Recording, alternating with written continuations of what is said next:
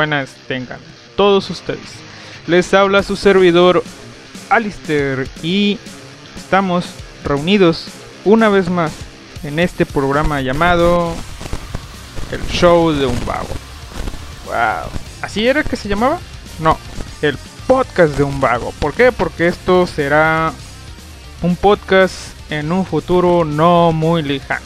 Probablemente unas cuantas horas después de transmitir este programa. Pueden encontrarnos en Evox, supongo yo. Déjenme arreglar el micrófono. A ver, pueden.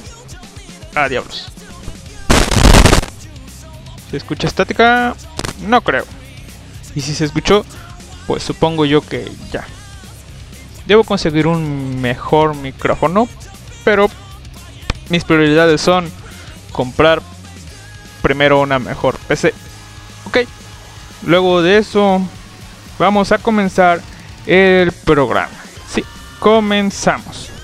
A ver, déjenme. Ah, ahí está la musiquita muy baja para que no se escuche. Como les decía, bienvenidos una vez más a la radio Japanex que me da un espacio cada semana cuando yo puedo transmitir. Es lo bonito de esta radio. ¿Ok? Supongo yo que otras radios. A ver. mm, ¿Cómo es esto? Mm, ¿Así? Supongo yo que así está bien. Eh, como les iba diciendo, supongo yo que otras radios están mejor con un- un horario predefinido, pero esta es la radio Japanex. Transmitiendo a través de japan-medionex.blogspot.com. Como dije, pueden escucharnos en Evox.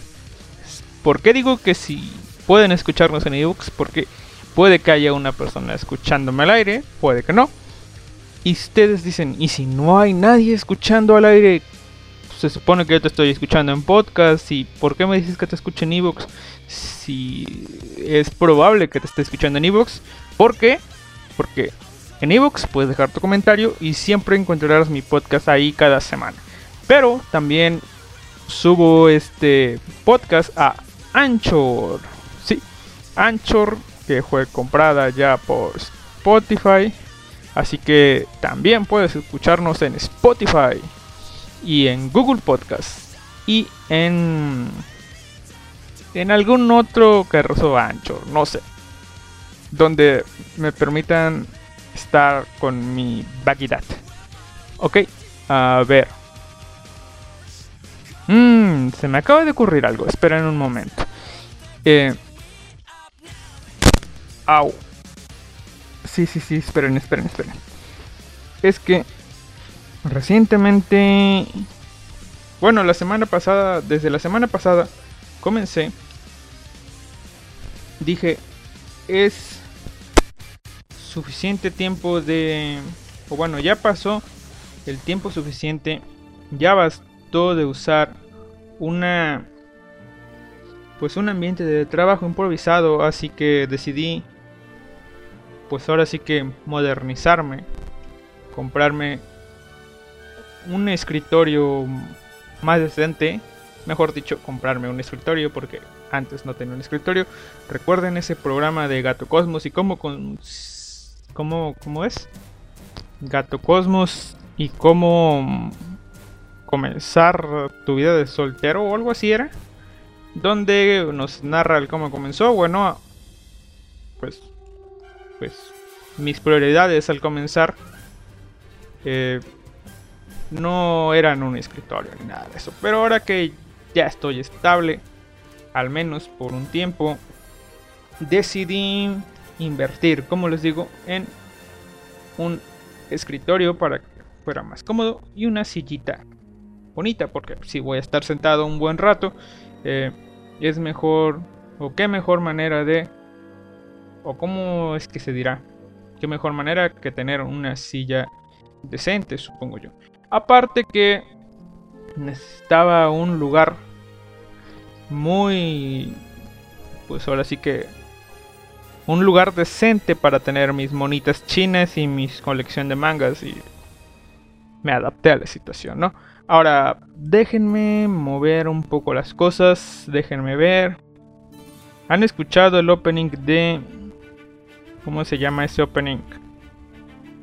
El opening de Katsukami si no estuvieron la semana pasada, pues... Y si no han visto el anime de Kachukami, tal vez deban escuchar un poco el opening de Kachukami. Se los dejo un momento.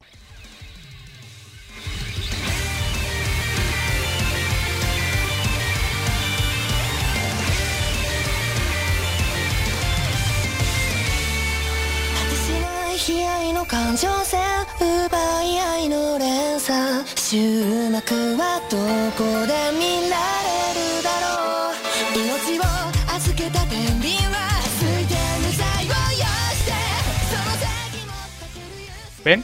El opening de Katsukami está genial. Tiene, no sé, lo perfecto, es Aimer. Ahora sí, eh, tenía unos cuantos problemas con el micrófono, ya como de todo, como les digo, no es mi prioridad. En orden de prioridad sería conseguir una PC más mejor, más decente, que me permita hacer varias cosas al mismo tiempo y no estar en la monotonía de tener que hacer esto o tener que hacerlo otro, ¿no? Así que vamos. Em, ¿Qué más? ¿Qué más? ¿Qué más? Ah, sí. Comenzando que, el día de hoy no va a haber sección de los 5 de las quindillizas porque pues no sé, no tengo idea, pero según yo este día sale el manga y no he buscado el manga, así que no va a haber los 5 de las quintillizas. Y eso, ¿no? Ahora, noticias que creo que vienen de la semana pasada. Que es una noticia, si bien no emocionante en sí, sí me sorprende un poco. ¿Por qué? Por lo que... Por el cómo viene acompañada. ¿Ok? La noticia es... Televisa va a traer, o mejor dicho, ya trajo el día de ayer, no dije la fecha, pero es 10 de julio de 2019, 9.42 pm. ¿Ok? Eh, el día de ayer, diciendo la fecha, 15 de julio, Televisa desde los primeros minutos del 15 de julio estrenó su nuevo canal gamer. Así como lo escuchan, su canal gamer. Televisa quiere entrarle a esto que es su nuevo... ¿Cómo les diré? Su nuevo proyecto para atraer a lo que vendría siendo la chaviza a que se acerque a ver la televisión. En este caso, un canal gamer. Eh, es decir, dándoles contenido que pueda interesarles. Y si viera la televisión, de hecho ni tengo tele, pero si viera la televisión, hay una tele en la casa, pero no es mía, así que es como si no tuviera. Eh, si viera televisión, tal vez me interesaría, pero no sé. ¿Por qué? Pues haría lo que muchos hacen, tener un ruido de fondo y usar la televisión. Para, pues... ¿Para qué? Para usar la televisión para Netflix y cosas así, ¿no? O ver su anime en HQ, ¿verdad? Pero, como les digo, viene un poco... No sé, como les digo, no le veo mucho caso a que les pase la televisión. Pero ahí está, la gente que quiera ver este tipo de contenido va a tener su opción en, en tele, ¿no? Ahora, eh, la cosa es, la noticia realmente importante para mí es que este canal viene con una barra de anime incluida. Si bien la intención es poner, como les digo, noticias de noticias de juegos y cosas de juegos, tecnología y demás, cosas enfocadas a los juegos, de entrada nos están trayendo, sí, todo eso, pero los primeros minutos, o de hecho creo que arrancó con eso, arrancó con pues ahora sí que una programación basada en los Caballeros del Zodiaco. Todas las primeras horas fue los Caballeros del Zodiaco, seguido de mm, ¿cómo es que se llamaba esto? Ah, Dragon Ball y después más Caballero del Zodiaco, más Inger Z y más cosas así, es decir, un, un canal de anime, ¿ok? Esa es la noticia para mí. ¿Y qué noticia más, pues ahora sí que inesperada, porque fue un canal gamer según. Y la noticia aquí es en sí que este canal, aparte de extraer esos animes clásicos que pues supongo yo que Televisa tiene los derechos y no tenía lugar donde transmitir, ahora viene acompañada de nuevas licencias, ¿sí?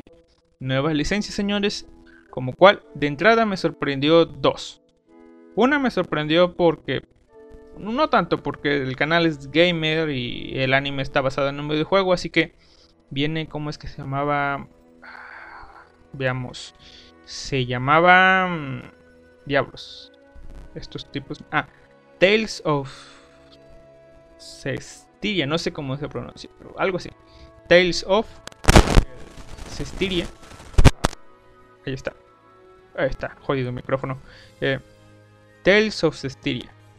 Viene, pues, como licencia en español. Ya se estrenó ayer. Supongo que gente ya lo vio. Yo no tengo el canal, no lo vi.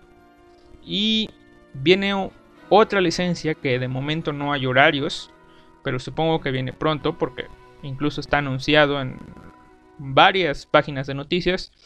Es Strike the Blood. Sí, uno de mis animes favoritos viene a pues ahora sí que a la pantalla televisiva mexicana, televisiva de paga, porque déjenme aclarar, este canal Bitme se llama, o Bitme, no sé cómo lo quieren pronunciar o cómo se pronuncia, traerá la licencia de Strike the Blood, el vampiro golpeador.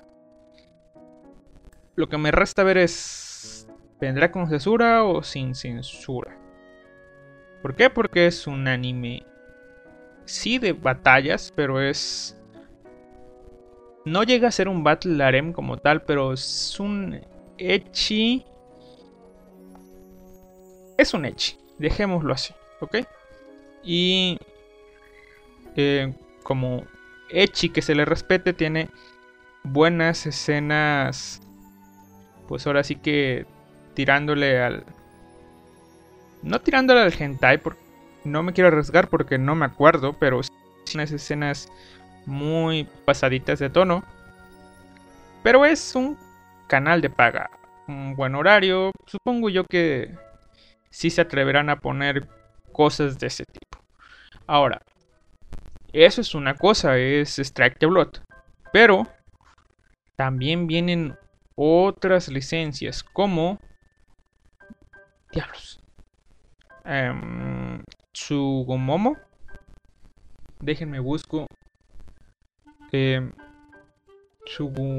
es un anime mucho más nuevo que mucho más nuevo que Strike the Blood de no sé si es de la Jump no no no es de la Jump pero es un echi mucho más ligero creo que es como comedia recuerdo es un fantasmita o un yokai que se transforma en. Pues ahora sí que en una chica o algo así, ¿no? Mm, si es un anime de 2017. A ver, dicen. Son dos episodios. Y no sé más. Ok, pero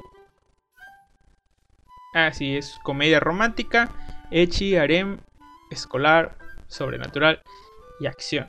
Y más o menos con esos tags puedes definir Strike the Blood. Luego vienen otras licencias como... Voy a poner mejor en noticias para que me dé la lista completa. Bitme canal. Ahí está. Y la primera sugerencia de búsqueda es online, pero no, no quiero buscar en canal. Ok. Vamos a ver. Y... Los caballeros del zodiaco. Bitme Deportes. Retro Game. Un canal nada, pero nada canal.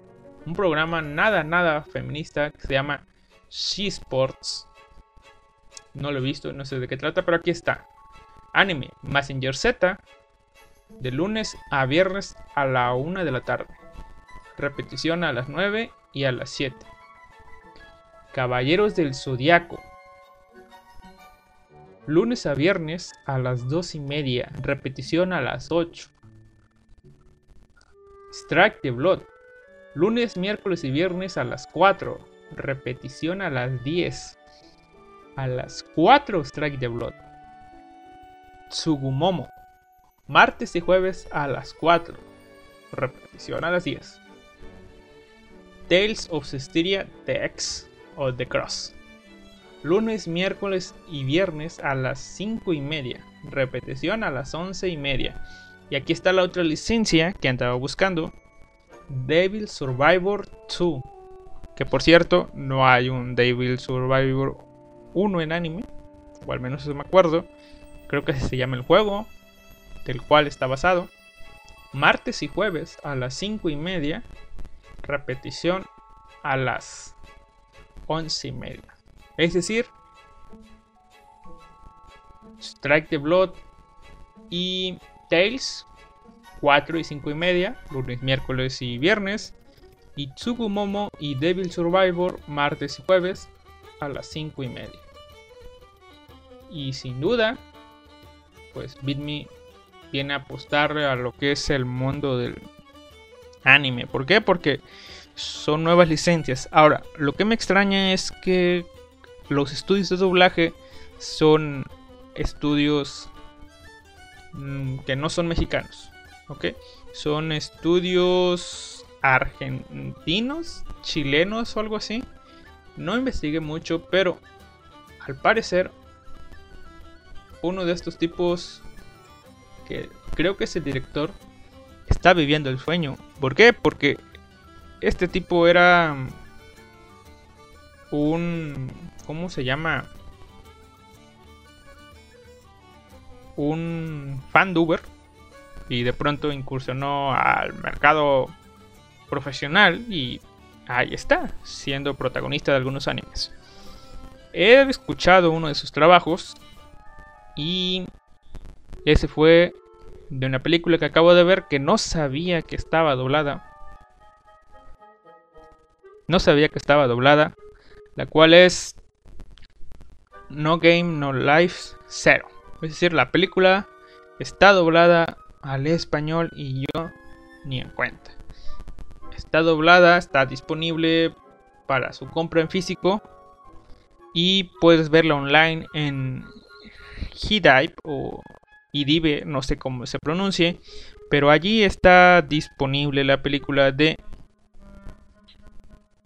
pues No Game No Life 0. Y ahí viene. ¿Ok? Y esta es otra de las cosas que les quiero hablar. Ya pasando un poco el tema del nuevo canal de Televisa y hacerle publicidad gratis. Donde no nos dieron dinero. Pero bueno, es noticia de interés, supongo yo. Ahora sí, lo siguiente es... Em, hablando del doblaje. No Game No Life Zero está en español. Es una gran película. Eso está... Pues... De más decirlo. Si bien... Si bien si viste No Game No Life y lo disfrutaste, vas a disfrutar mucho esta película, aunque no estén Shiro y Sora aparentemente. Eh, no es tan necesario que hayas visto la serie para ver esta película. ¿Por qué? Porque es una precuela, vaya que precuela, 11.000 años antes, 11.000 no, hace poco más de 6.000 años ocurrió esta historia. La película es de 2017. 2017. Se estrenó en México creo que el año pasado, 2018. La fui a ver al cine, eso sí lo recuerdo. Y la película adapta el sexto volumen de las novelas ligeras. Así que sí, la película es canon. No tienes que preocuparte por eso. Y bueno, eh, vamos a hablar un poco de la película, ¿no? Ya me cansé de intentar hacer lo que estaba haciendo, así que vamos de lleno en el programa. Espero que no falle esto. Sí, ok.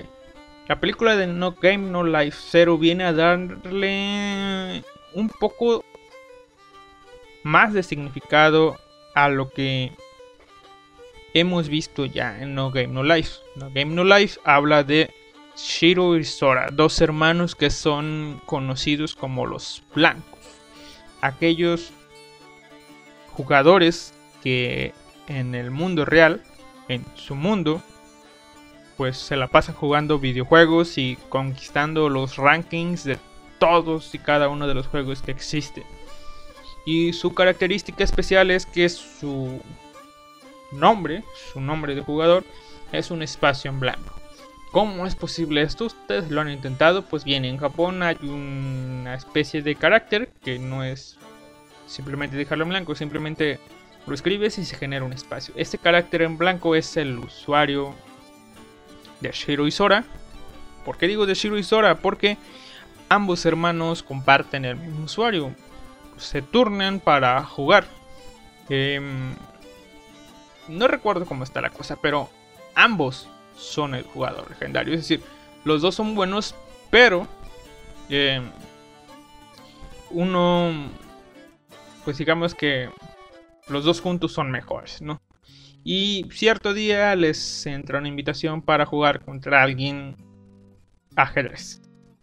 En un principio, Shiro está jugando con esta persona, es muy buena, batallan mucho, pero de pronto Sora interfiere y dice, Shiro, eres muy buena, pero necesitas un poco más de agilidad mental o algo así. Es decir, hacer una que otra finta y regalar piezas, intercambiar piezas, cosas así. Terminan ganándole a esta persona y esta persona resulta ser Ted, el dios del mundo llamado Disboard.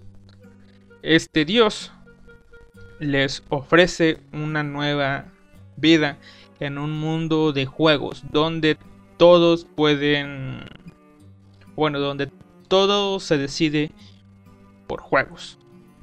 Eh, y bien ahí comienza la historia de Shiro y Sora donde van al mundo a este mundo de fantasía donde hay 16 razas. Cada raza tiene una pieza del tablero del ajedrez. La raza de los humanos es llamada la raza Humanity, que es considerada la más débil de todas. Y Shiro y Sora se em, ven envueltos en varias situaciones y deciden, pues, por ciertas circunstancias, ir y jugar contra el dios de ese mundo, Ted una nueva partida. No recuerdo si su objetivo es regresar a su mundo, pero el objetivo en sí es jugar contra Ted de nuevo y vencerlo. Ya los venció una vez, pueden hacerlo de nuevo. ¿Ok? Eso es la... Pues la versión del anime. Pasan muchas cosas, es muy entretenido, tiene sus dosis de echi, sus dosis de historia. Pero como es Madhouse el que lo anima, lo anima de una manera espectacular. Y como Madhouse solo hace una temporada, pues ahí quedó, ¿no? No fue hasta 2017 que vimos más de esta historia. Pero vimos más de la historia de este mundo. Y si quieren verlo de una u otra forma, pudimos ver más de Shiro y Sora. Resulta ser que al principio de la película, Ted está jugando contra una de las nuevas compañeras de Shiro y Sora, una Loli, chica bestia, que están jugando ajedrez. Y Ted decide contarle una historia mientras están platicando. Esta historia nos habla de un chico llamado Riku que pertenece a la raza humana, a una raza débil inferior que se ve envuelta en este mundo donde muchas razas pelean. Y ellos no tienen poder ni nada de eso, así que simplemente se la pasan huyendo y sobreviviendo. Nos muestran cómo Riku en un principio em, está jugando con un dios imaginario, con un ser imaginario y resulta ser que este ser siempre le gana. Por más que Riku lo intenta, termina perdiendo. Y Después vemos su ciudad ser pues destruida por una raza llamada los Ex-Machine. Después vemos un gran avance en el tiempo y vemos a Riku ya grande, pues luchando para sobrevivir y en las primeras escenas nos muestran lo cruel de su realidad donde él como líder tiene que desechar la vida de sus compañeros para poder salvar su vida y pues la de las demás personas que van con él. Eh, después podemos ver un poco ya de información de lo que está pasando, que los enanos tienen un arma y voy a ir adelantando porque en sí no quiero mm, narrar mucho de la película de forma cronológica para que si ustedes no la han visto, que joder, deberían verla, eh, disfruten de esta película. La verdad, como dije, está muy buena. En ciertos puntos de la película vamos a ver que los enanos tienen un arma superpoderosa. Los elfos tienen un arma superpoderosa. Los Flugel, otra raza, tienen un arma, o bueno, literalmente son un arma superpoderosa. Los Ex Machine son una herramienta, arma superpoderosa. Digamos que todos estos pueden usar y destruir el mundo, ¿no? Ahora, en uno de los tantos viajes de Riku, se encuentra con una Ex Machine abandonada. que estaba pues ahora sí que mm, ¿cómo se cómo se dice? Encontró a una chica tirada ahí, ex machina que había sido tuvo un lapsus, lo siento. Una chica ex machina, Loli, que había sido separada de su clúster. ¿Qué es un clúster? Es digamos que el ser donde se reúne la información de todos los ex machina. Es como un grupito de personas que comparten una red neuronal, un cerebro, y ahí comparten información y todo eso, ¿no? ¿Ok? Entonces, esta ex machine había sido expulsada. ¿Por qué? Porque estaba en la búsqueda de, pues ahora sí que encontrar sentimientos. Comprender el corazón humano. Algo así lo expresa, ¿no?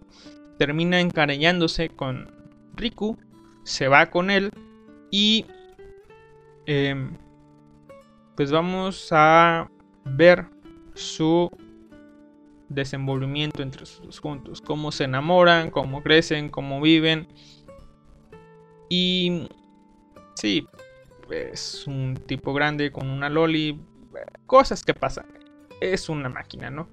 Y bueno, ¿qué más? ¿Qué más? ¿Qué más? ¿Qué más? Bueno, cierto día, cansado de todo, eh, Riku decide crear eh, unas reglas para asegurarse de que los, los humanos puedan sobrevivir, ¿no? Se decide que ellos se van a convertir en una especie de fantasmas que ya no vivirán o algo así, ¿no? Es que crea algunos unas reglas que entre ellas son no matar, no serse visto y cosas ¿no?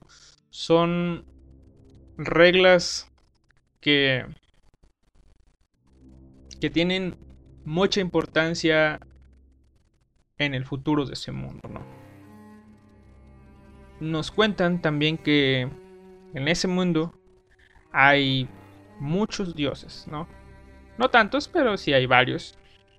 No recuerdo cuántos son, pero digamos, para ponerlo claro más o menos, que hay un dios por cada...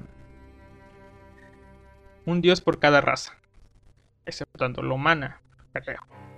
Y estos dioses pelean por la supremacía de este mundo. ¿Por qué? Porque hay un aparato, una reliquia que se le otorga al ser más fuerte de este mundo.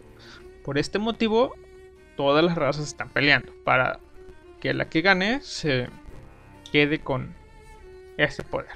Pero em, Riku al tener tanta información y crear los fantasmas con el objetivo de que si a ver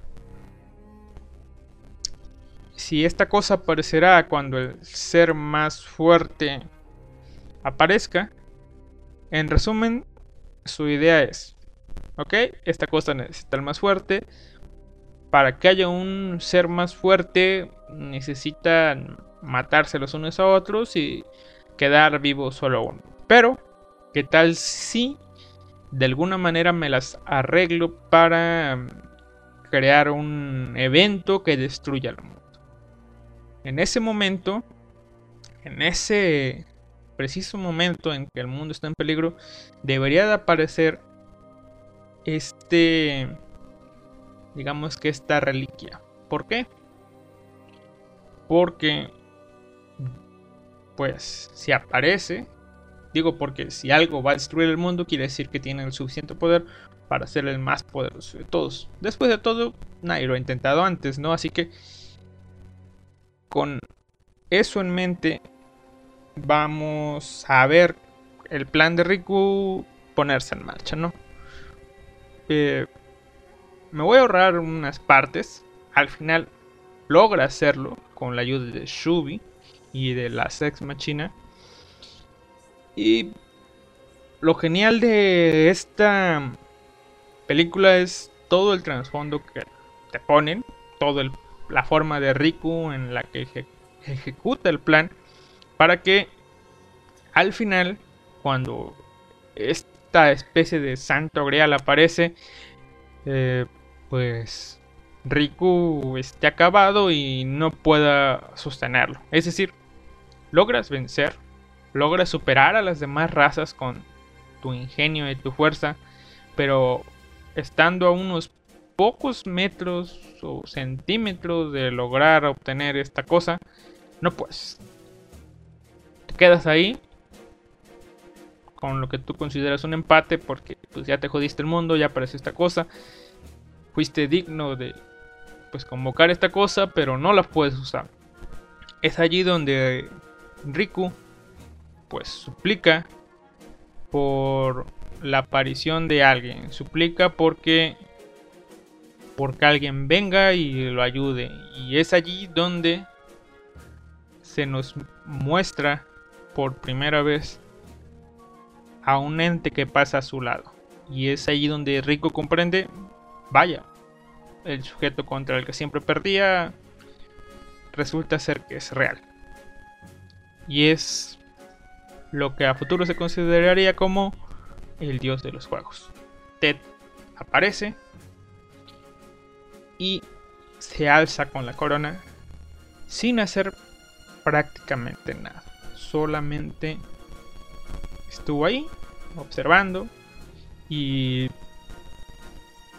pues se hizo ganador de la corona, reformó el mundo a como está en la actualidad y creó los 10 mandamientos de este mundo, basados en los pues ahora sí que las reglas que Riku había impuesto a su grupo antes, pero aplicadas a los juegos. No hacer trampa, no, no digo, están prohibidas las peleas, todo se arregla contra un juego, con un juego, siempre y cuando los dos jugadores estén alegres, digo alegres. Eh, siempre y cuando los dos jugadores estén de acuerdo y cosas así, ¿no?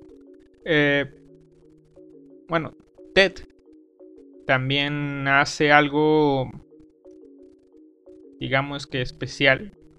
Le da a la raza de Riku, es decir, a los humanos, un nombre. ¿Por qué? Porque los considera algo algo sorprendente, ¿no? Es decir, según lo que nos cuenta este mundo, em, en este mundo existen dioses y estos dioses crearon a sus creaciones, es decir, crearon a los elfos, crearon a los ex machine, crearon a los flugel, crearon a todo. Pero los humanos eran bestias que fueron evolucionando hasta ser humanos. Supongo yo que fueron changos y de pronto, ¡pum!, humanos, ¿no? Y se las arreglaron para sobrevivir a este mundo. Y es por eso que Ted les dio un nombre. La raza de los Humanity. Esta es la raza que Ted les dio. Y es allí donde termina esta, esta película. No, es allí donde termina el flashback. Porque lo último de la película resulta ser el presente. Ted termina de contar la historia. Eh, la chiquilla Loli con orejitas creo que era una zorrita, eh, no le cree. Pero de pronto van apareciendo Shiro, aparece Sora y aparece Stephanie Dolly, Stephanie Dola, que es la descendiente de una de las chicas de... ¿Cómo se llama?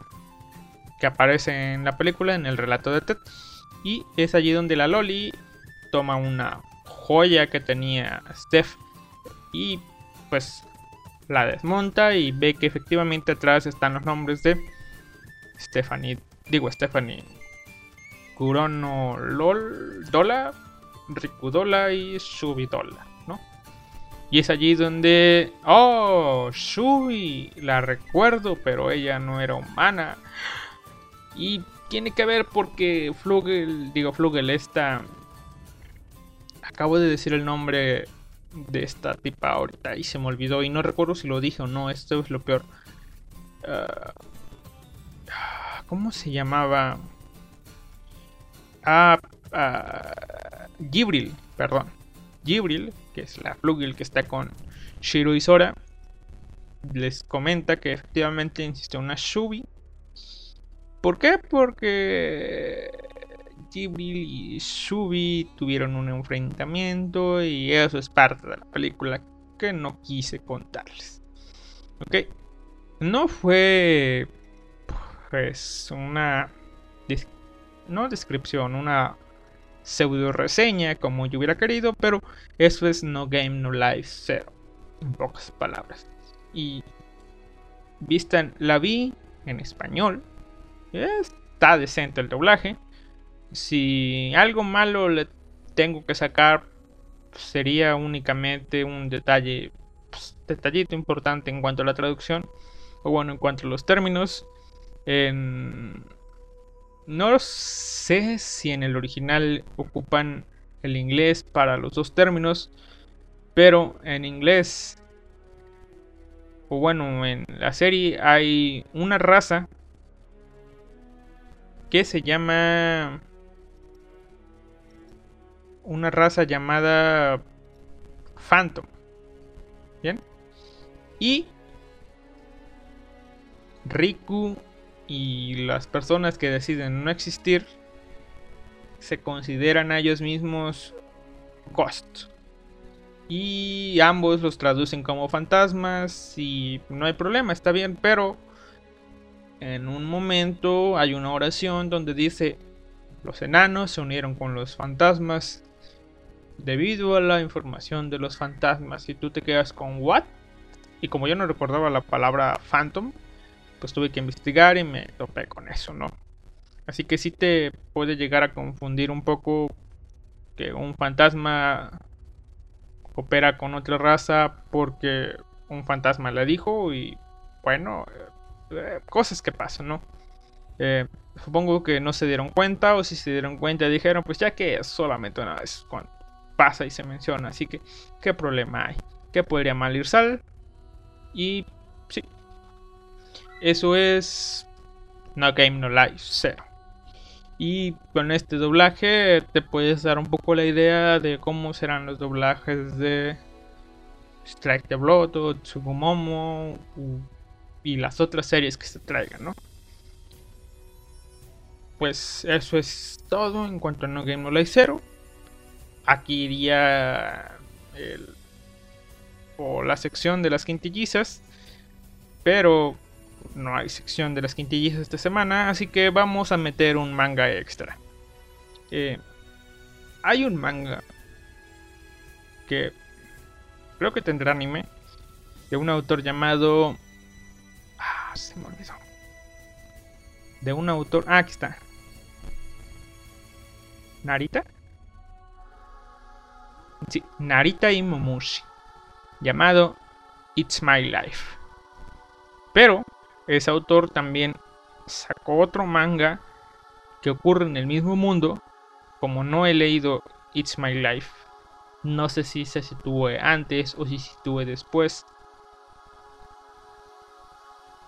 O por la situación de los protagonistas antes y después. Eh, este manga es un manga llamado Killing Me, Killing You. Ok, y leyendo el tomo, al final Narita y Momushi nos deja unas palabras, las cuales son Gracias por leer el primer volumen de Killing Me, Killing You. Disponía de poco tiempo para trabajar en esta serie porque también estaba trabajando en otra serialización semanal. Este trabajo nació de cuando me sentía como estoy tan ocupado que me quiero morir. Pero no puedo, el título lo tomé de una canción de una banda llamada Sentenced, que tocan algo llamado como si fuera metal sinfónico, digo metal melódico. Quizás no entiendas... Ah, no, no, no, ah, perdón. Lo siento. Como estoy leyendo, se me confundieron unos términos, ¿no? Eh, repito de nuevo, repito de nuevo. Pudiera editar esto si me estás escuchando en podcast, pero a las personas que lo escucharon en vivo, que son ninguna, sería injusto. Así que vamos de nuevo, de nuevo. Desde el título lo tomé de una canción de una banda llamada Sentenced, que tocan algo llamado Suicide Metal. Quise hacer esto, esta serie para jóvenes adultos y que a su vez se leyera como si fuera metal sinfónico melódico. Quizás no entiendas a qué me refiero, pero descuida. Yo tampoco lo entiendo. Pero si lo entiendes, por favor, lee el segundo volumen disponible próximamente en alguna época del año o tal vez del siguiente. Me haría muy feliz. Y si no lo entiendes, de igual forma me haría muy feliz que lo leyeras. Firma Narita Imomushi. Y pues bien, estas son las palabras del autor. No siempre podemos escuchar las palabras de un autor respecto a su manga, así que me pareció interesante podérselas leer. Ahora, Killing Me, Killing You, ¿de qué habla? Pues bien, maneja un poco el formato de mini historias, pero nos presenta dos personajes. Uno muy Lovecraftiano, por así decirlo, y el otro es una chica tontorrona. Nos cuentan que en este mundo uno de tantos días cayó un meteorito o pasó un meteorito en la Tierra e hizo que todo en el mundo cambiara. Surgieron dragones, las plantas tomaron otros aspectos, surgieron monstruitos, personas con poderes, pero no con poderes tipo superhéroes ni nada, simplemente surgieron mutaciones o adquirieron habilidades. Y nuestros protagonistas son una chica llamada... Ah, ¿Cómo es que se llama? Ah, ah, se llama mm, Mitia, que tiene un cuerno y ojos de dos colores. Y Eutanasia, un chico encapuchado con la mano, una mano con tentáculos. Y Sí, Mitia y Eutanasia deciden, una vez que se juntan, viajar por este extraño mundo con la esperanza de encontrar la muerte algún día. ¿Por qué? Porque son inmortales. Así como suena, estos dos chicos son inmortales. Y digo chicos para ser amable, porque un tipo desencapuchado y tal pareciera que tiene uno o muchos ojos y una mano de tentáculo y Mitia, eh, bueno, es Mitia, no hay mucho que decir. Viajan por el mundo tratando una forma de morir. Tratando, buscando, digo, encontrando. No, buscando una forma de morir, porque cuando la encuentren, supongo yo que se acabará el manga. Y el primer volumen tiene cuatro capítulos solamente y cuatro interludios, si mal no recuerdo, o tres tal vez. No, sí tiene cuatro cuatro interludios. Y cuatro capítulos son cuatro mini historias, entre comillas mini, porque son como 30 páginas o más por capítulo, más 8 de cada interludio, donde nos cuentan, cuentan sus encuentros con otras personas que fueron afectadas y el cómo logran sobrellevar su vida en esas condiciones. Son historias algo trágicas, ¿no? La última que recuerdo es...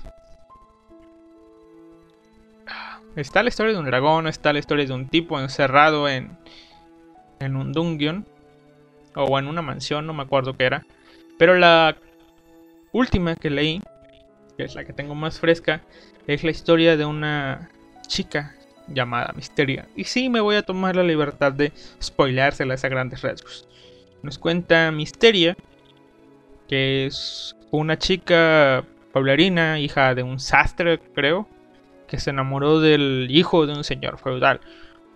Vivieron juntos, se planeaban escapar, porque pues, un rico no puede con un, estar con una pobre. Pero eh, un día vieron una extraña luz en el cielo y em, lo siguiente que recuerda es un monstruo con tentáculos que había aparecido frente a ella. Ella se asustó y cuando ella se asustó y lo único que escuchó fue qué bueno que estás bien y cuando lo, la tocó creo esta cosa con tentáculos terminó muriendo. Después de eso eh, Misteria se dedicó a no sé si con los restos del monstruo a usar la tela que tenía a crear unos extraños peluches de un ojo. Es decir, como el mismo monstruo, pero con un solo ojo. Y esos peluches cobraban vida. Y ya entrados en la época actual de este manga, supongo yo, se encuentra con, o bueno, Eutanasia y Mitia se encuentran con estos peluches que son muchos y se dirigen a un solo lugar. Y en este lugar encuentran a Misteria. En determinado momento Misteria les cuenta esto mismo que yo les dije. Y eh, empieza a cuestionar a Mitia cuando está en las olas de por qué viaja con alguien como Eutanasia.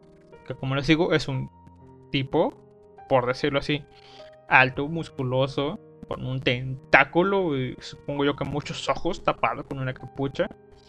Es todo menos algo normal.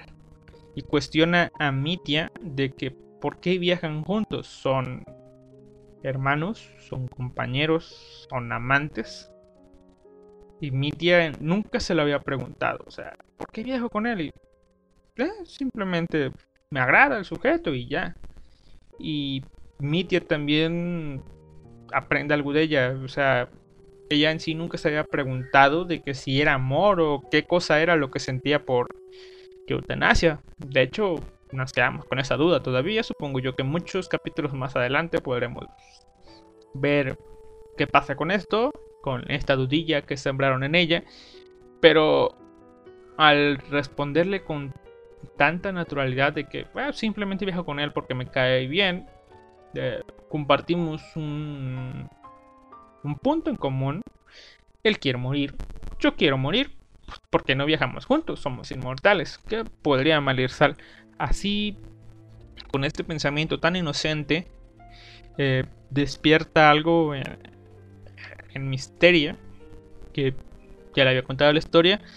Y al último cae en cuenta de que Oh, diablos. Eh, esa cosa que me recibió cuando desperté después del impacto del meteorito.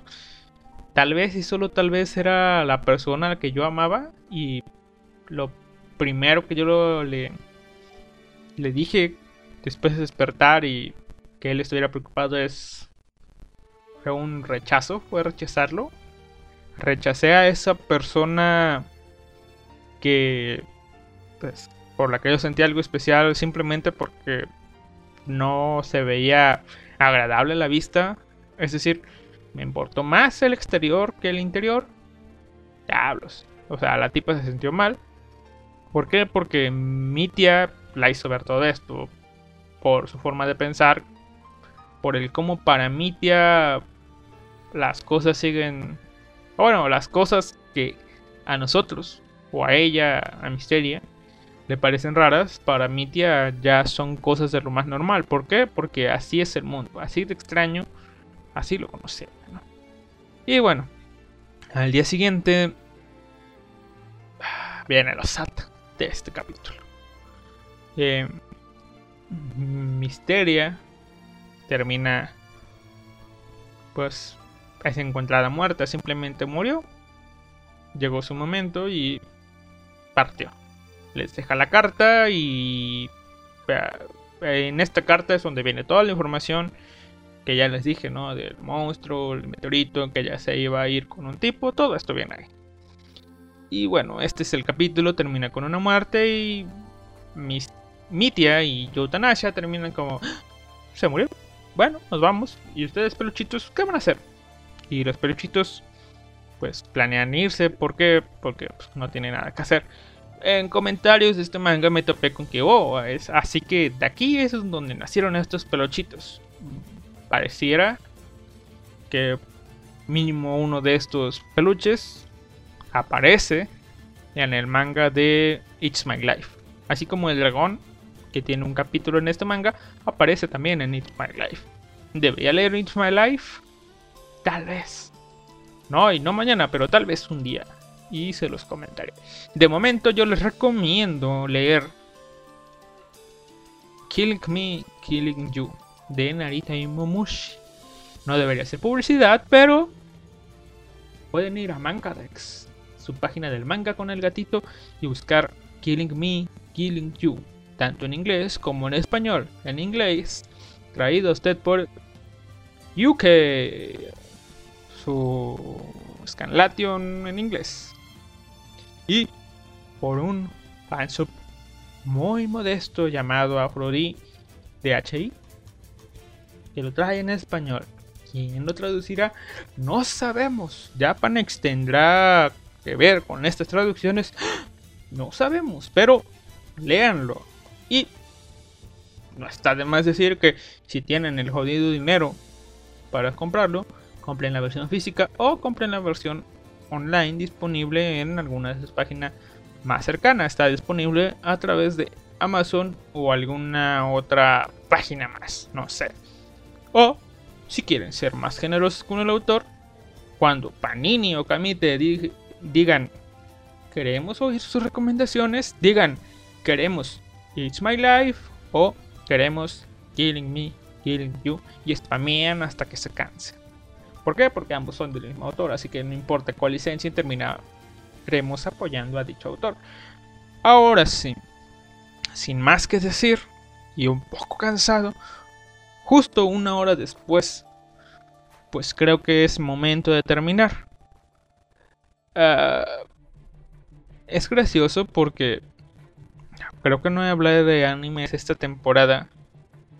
Y pues supongo que debería serlo, ¿no? Porque eh, pues se supone que vi animes de esta temporada para hablarles de ellos, pero... Eh, no sé. Déjenme... Ahí está.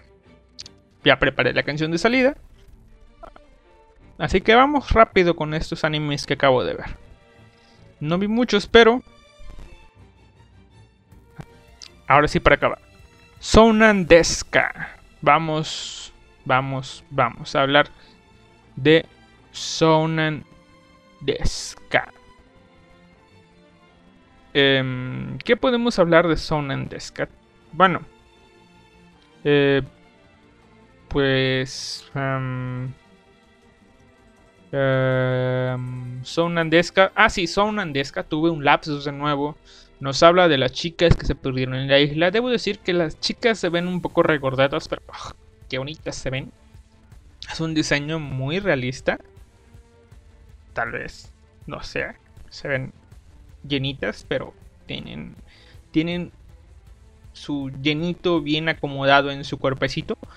En esta ocasión vemos cómo tiene continuidad esta historia, es decir, nuestras chicas están acostumbrando en, a vivir en esta isla y el capítulo se llama La señora de la isla. ¿Por qué? Porque vemos cómo nuestra chica rubia que tiene experiencia en sobrevivir, eh, pues se las ha arreglado para hacer que sus compañeras pasen un momento más arreglado o más cómodo, ¿no?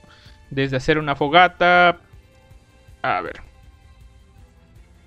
Desde hacer una fogata hasta conseguir comida, buscar agua, hacer una ducha, cosas de ese estilo. Y pues, a ver, ahora sí. Y bueno, no hay mucho más que decir, simplemente que las chicas hicieron su refugio, consiguieron comida y lograron evitar el envenenamiento. Ahora, en esta mini sección de Sound traído a ustedes por Sounandeska es cómo un otaku puede sobrevivir si se pierde en una isla desierta. No, no es un buen nombre, debo pensar en un buen nombre, pero nos enseñaron dos cosas muy valiosas. Bueno, son más, pero las que más destaco son que si encuentras, y esto es de sentido común, lo dije la semana pasada, si encuentras algo de colores brillante y llamativo, no lo toques. Pero en esta ocasión las chicas se encontraron con lo que parecía ser hojas que para ellos eran conocidas de un ñame. No sé si la traducción sea correcta, pero básicamente encontraron hojas de algo que parecía un tubérculo y la sacaron de la tierra y resultó ser que sí, era un tubérculo. Pero esta chica, la señora de la isla, dijo, oh, Sí, es un tubérculo, pero si no lo conoces o si no estás seguro de si de si no te va a pasar nada, pues simplemente no lo comas. Es decir, estás en una isla desierta, sí, puede que tengas hambre, pero no está de más el ser precavido. Pero como la chica estaba jodiendo de que tenía hambre, pues nos enseñó una prueba para hacer que nos dice la chica. Estás en un lugar, pues, donde te ves en necesidad de buscar comida, puedes hacer una prueba para mm, ver si lo que quieres comer es comestible o no. Esta prueba consiste en exponer una parte de lo que te vas a comer y tallarla durante la piel y esperar unos 10-15 minutos. Si no pasa nada, adelante, cómedo cómelo, no te pasará nada. Pero si sientes irritación o algo similar, es peligroso. Y bueno, la cosa es que resultó ser que esta cosa casi inmediatamente terminó eh, terminó irritando la piel de de pues de la chica que quería comerlo. Así que esa cosa era venenosa. Después tenemos un eye catch donde nos explican qué cosa era esto. Era una pequeña plantita que si la comes te puede paralizar y envenenar y ah, no pasarán cosas bonitas si comes esa, esa planta. Así que después vemos cómo termina comiendo una cigarra, o es decir, un insecto que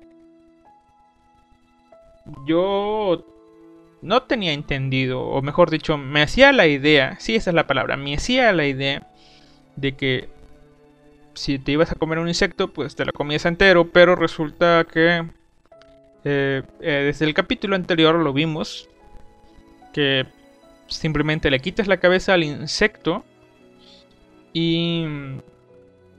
Eh, pues...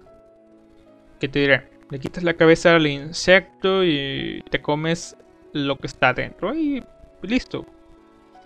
No se ve muy agradable a la vista, pero es comida.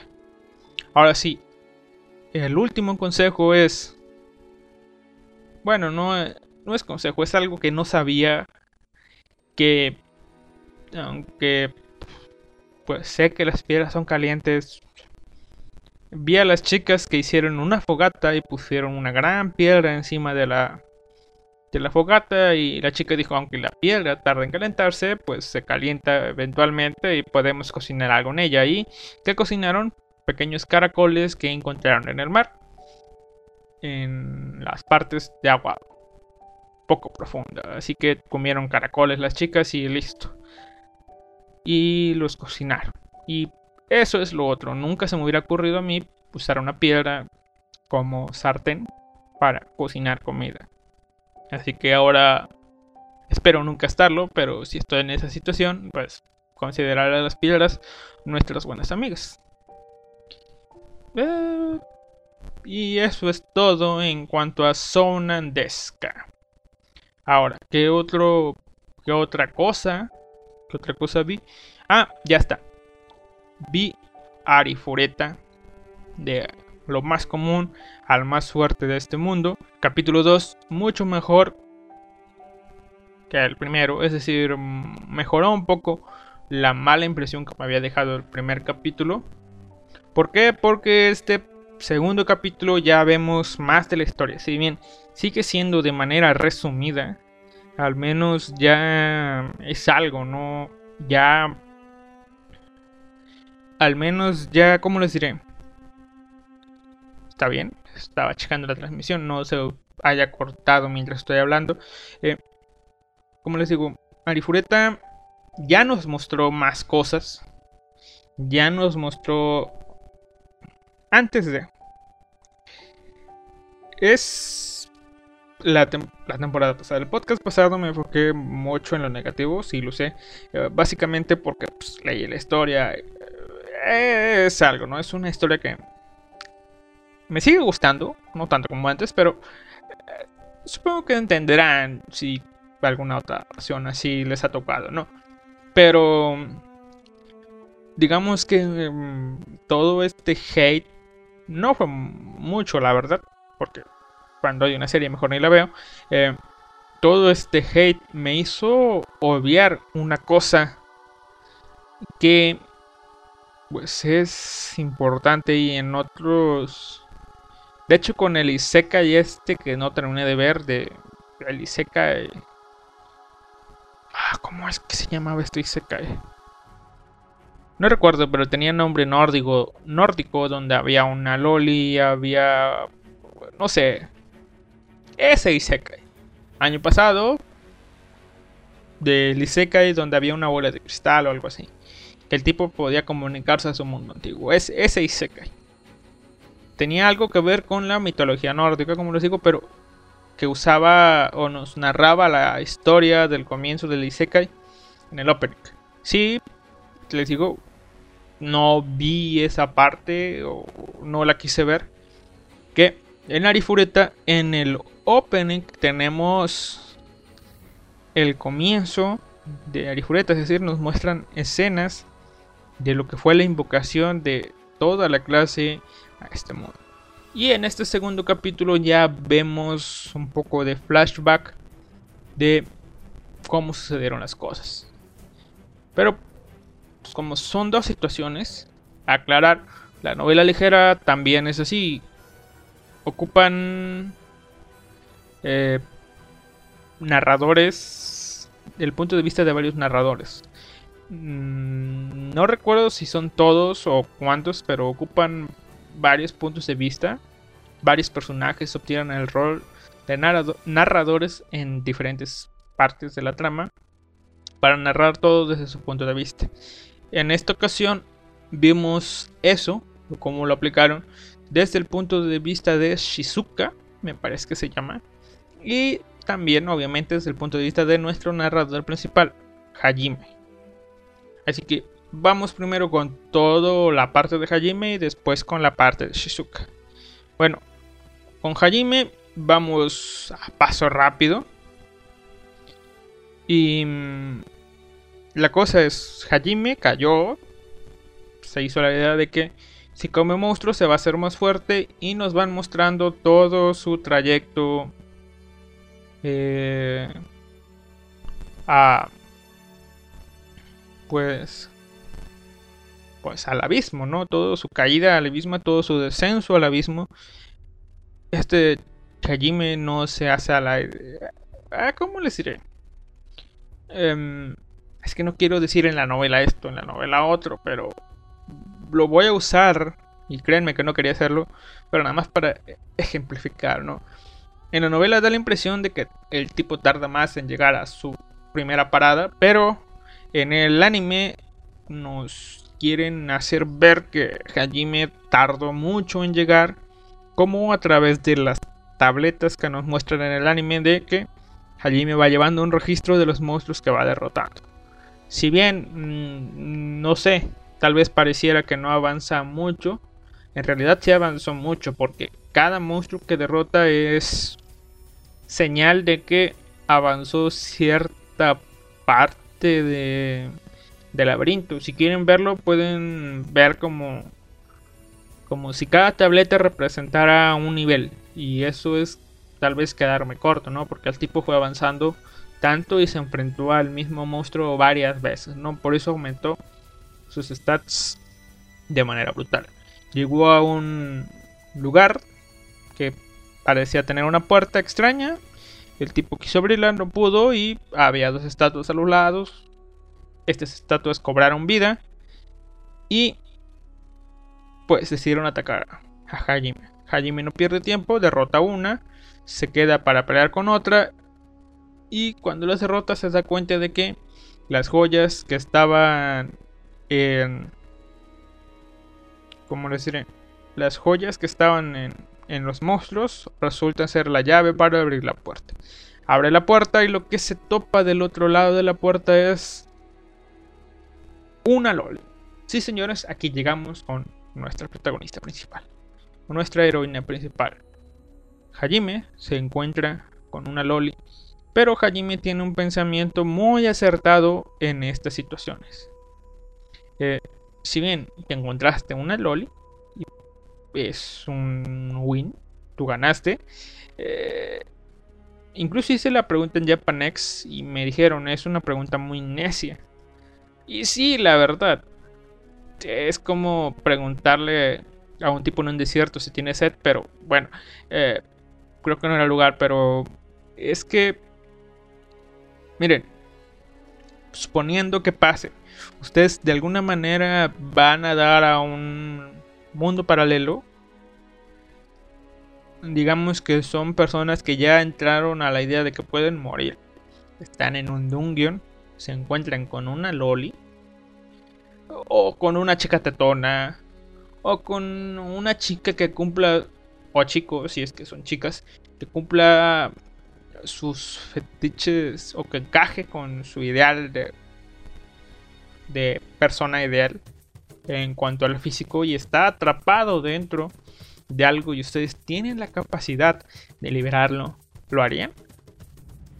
En primera instancia yo incluso diría que sí, pero están en un mundo paralelo, no tienen mucho que llegaron, saben ya que pueden morir, eh, han conocido el terror de la, de, la posible muerte. ¿Qué te asegura que esa cosa que vas a liberar no te va a matar? Si bien luego de bromas surgió una interesante que, que es, uh, pues, pues hago un pacto con esta cosa y y luego ya la libero, pues uh, no sé si sería tan fácil hacer un pacto con algo si estás acabando de llegar a ese mundo, pero bueno, eh, sí, o sea, es cuestión de pensar, si estás alguna vez en un mundo paralelo, pues piénsalo antes de hacerlo, ¿no? Ahora, resulta ser que Hajime libera a esta chica. ¿Por qué? Porque suelta las palabras de que anda me traicionaron y por eso estoy aquí. Y la palabra traición tiene, desde ya vemos que la palabra traición tiene un gran peso para ¿Por qué? Porque él se siente en la misma situación. Em, y bueno, decide salvar a, a a esta chica que, se encontró. Y lo siguiente que es es que esta chica cuenta su historia, que es un vampiro que pertenecía a la nobleza, pero una vez que cumplió su pues cumplió su vida útil, se sintió como una amenaza para el pueblo y la encerraron ahí. Su misma familia la encerró ahí. ¿Por qué? Porque esa chica no puede morir, tiene super regeneración y aparte de que puede invocar magia sin usar un círculo mágico. Es decir, es una anomalía que no puede ser asesinada, así que la encerraron allí. Acto seguido, eh, es atacada a la distancia, a lo cual Hajime recibe el ataque. Acabamos con la historia de Nagum Hajime como del capítulo 2. Para la historia, encuentro con Yue. Ahora, desde el lado de los demás chicos que se quedaron, pues tenemos que el rey nos lo hacen ver como como un hijo de puta porque pues ah un héroe perdió se está se está corriendo el rumor por el por el cómo se llama por el reino esto es malo mejor. Ni una palabra de esto tenemos que ocultarlo y cosas así no después ya Kouki el héroe principal de esta clase eh, nos muestran o nos cuentan de que él fue el tipo que, que accedió en un principio a ayudar a este reino. ¿Por qué? Porque nos cuentan que en el mundo hay tres razas principales, la humana, la demoníaca y los hombres bestia. Los hombres bestia están en un lugar aparte, no se meten en pedos, pero la raza humana y la raza demoníaca están en guerra. Y la raza demoníaca está en guerra, ¿por qué? Porque se hace del poder de los monstruos para sacar ventaja. Y bueno, el dios de, de ese mundo, para ayudar a los humanos, lo que hace es invocar héroes que ayuden a esas personas de este mundo a pues, sobrevivir. A saber, sabiendas de esta historia, eh, pues Kouki decide ayudar un amigo de Kouki también acepta ayudar. Shizuka decide ayudar y como Shizuka decide ayudar, pues esta tipa... Ah, se me olvidó el nombre, pero la healer decide ayudar. Y así comenzó todo, aunque aún en un principio la maestra estaba en contra. Después vemos cómo pues, en la situación donde estaban, pues Hajime terminó cayendo como... No recuerdo cómo se llama la chica. Shiori. No, no se llama Shiori. No recuerdo, pero la tipa, la healer, eh, pues se quedó inconsciente varios días porque la dejaron inconsciente para poder regresar y también pues veamos pues como el tipo que pues asesinó, entre comillas, a, a Hajime, está teniendo un poco de ataques de remordimiento y culpa. De entrada ya lo hacen para ser muy sospechoso. Obviamente Shizuka no se da cuenta que, pero se da cuenta de que actúa extraño. Mejor dicho, no se da cuenta por qué, pero actúa extraño. Y no recuerdo que fuera así de obvio, pero bueno, supongo que sí. Y eso pasó en el lado de los humanos. Tal vez me estoy olvidando unas cosas, lo más probable, pero pues... Eh, les diría que los vean. Eh, va mejorando, así que yo creo que sí. Para pasar el rato, ahí está. O sea, no esperen, como les digo, la gran animación, pero Ahí va. Se deja ver. ¿Qué otra cosa viste, Alistair? ¿Qué otra cosa viste? Déjenme ver la lista de las cosas que vi. Creo yo que ya es todo. Todo lo que vi. A ver. Arifureta. Sonandesca. Tejin Senpai. Está muy buena. Tiene comedia. Y... Sí, eso es todo lo que vi de momento.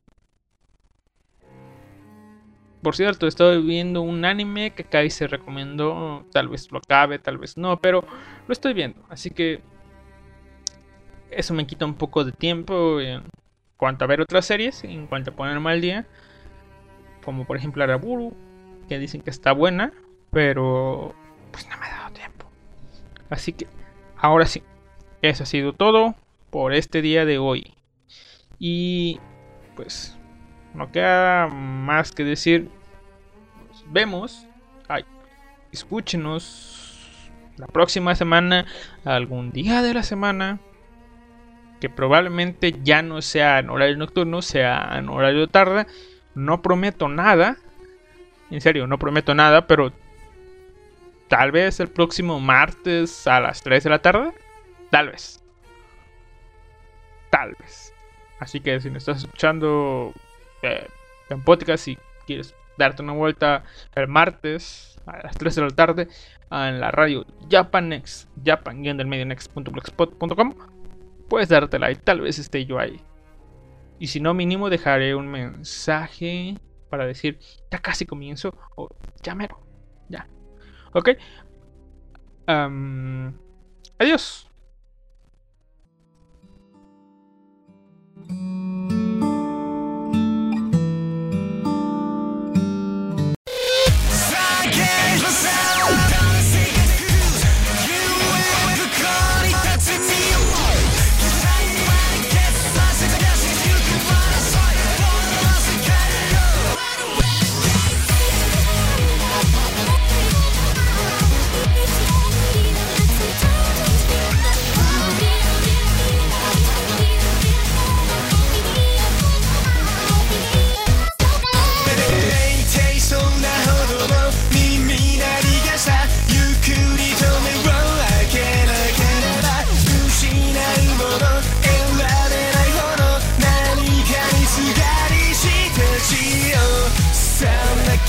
show.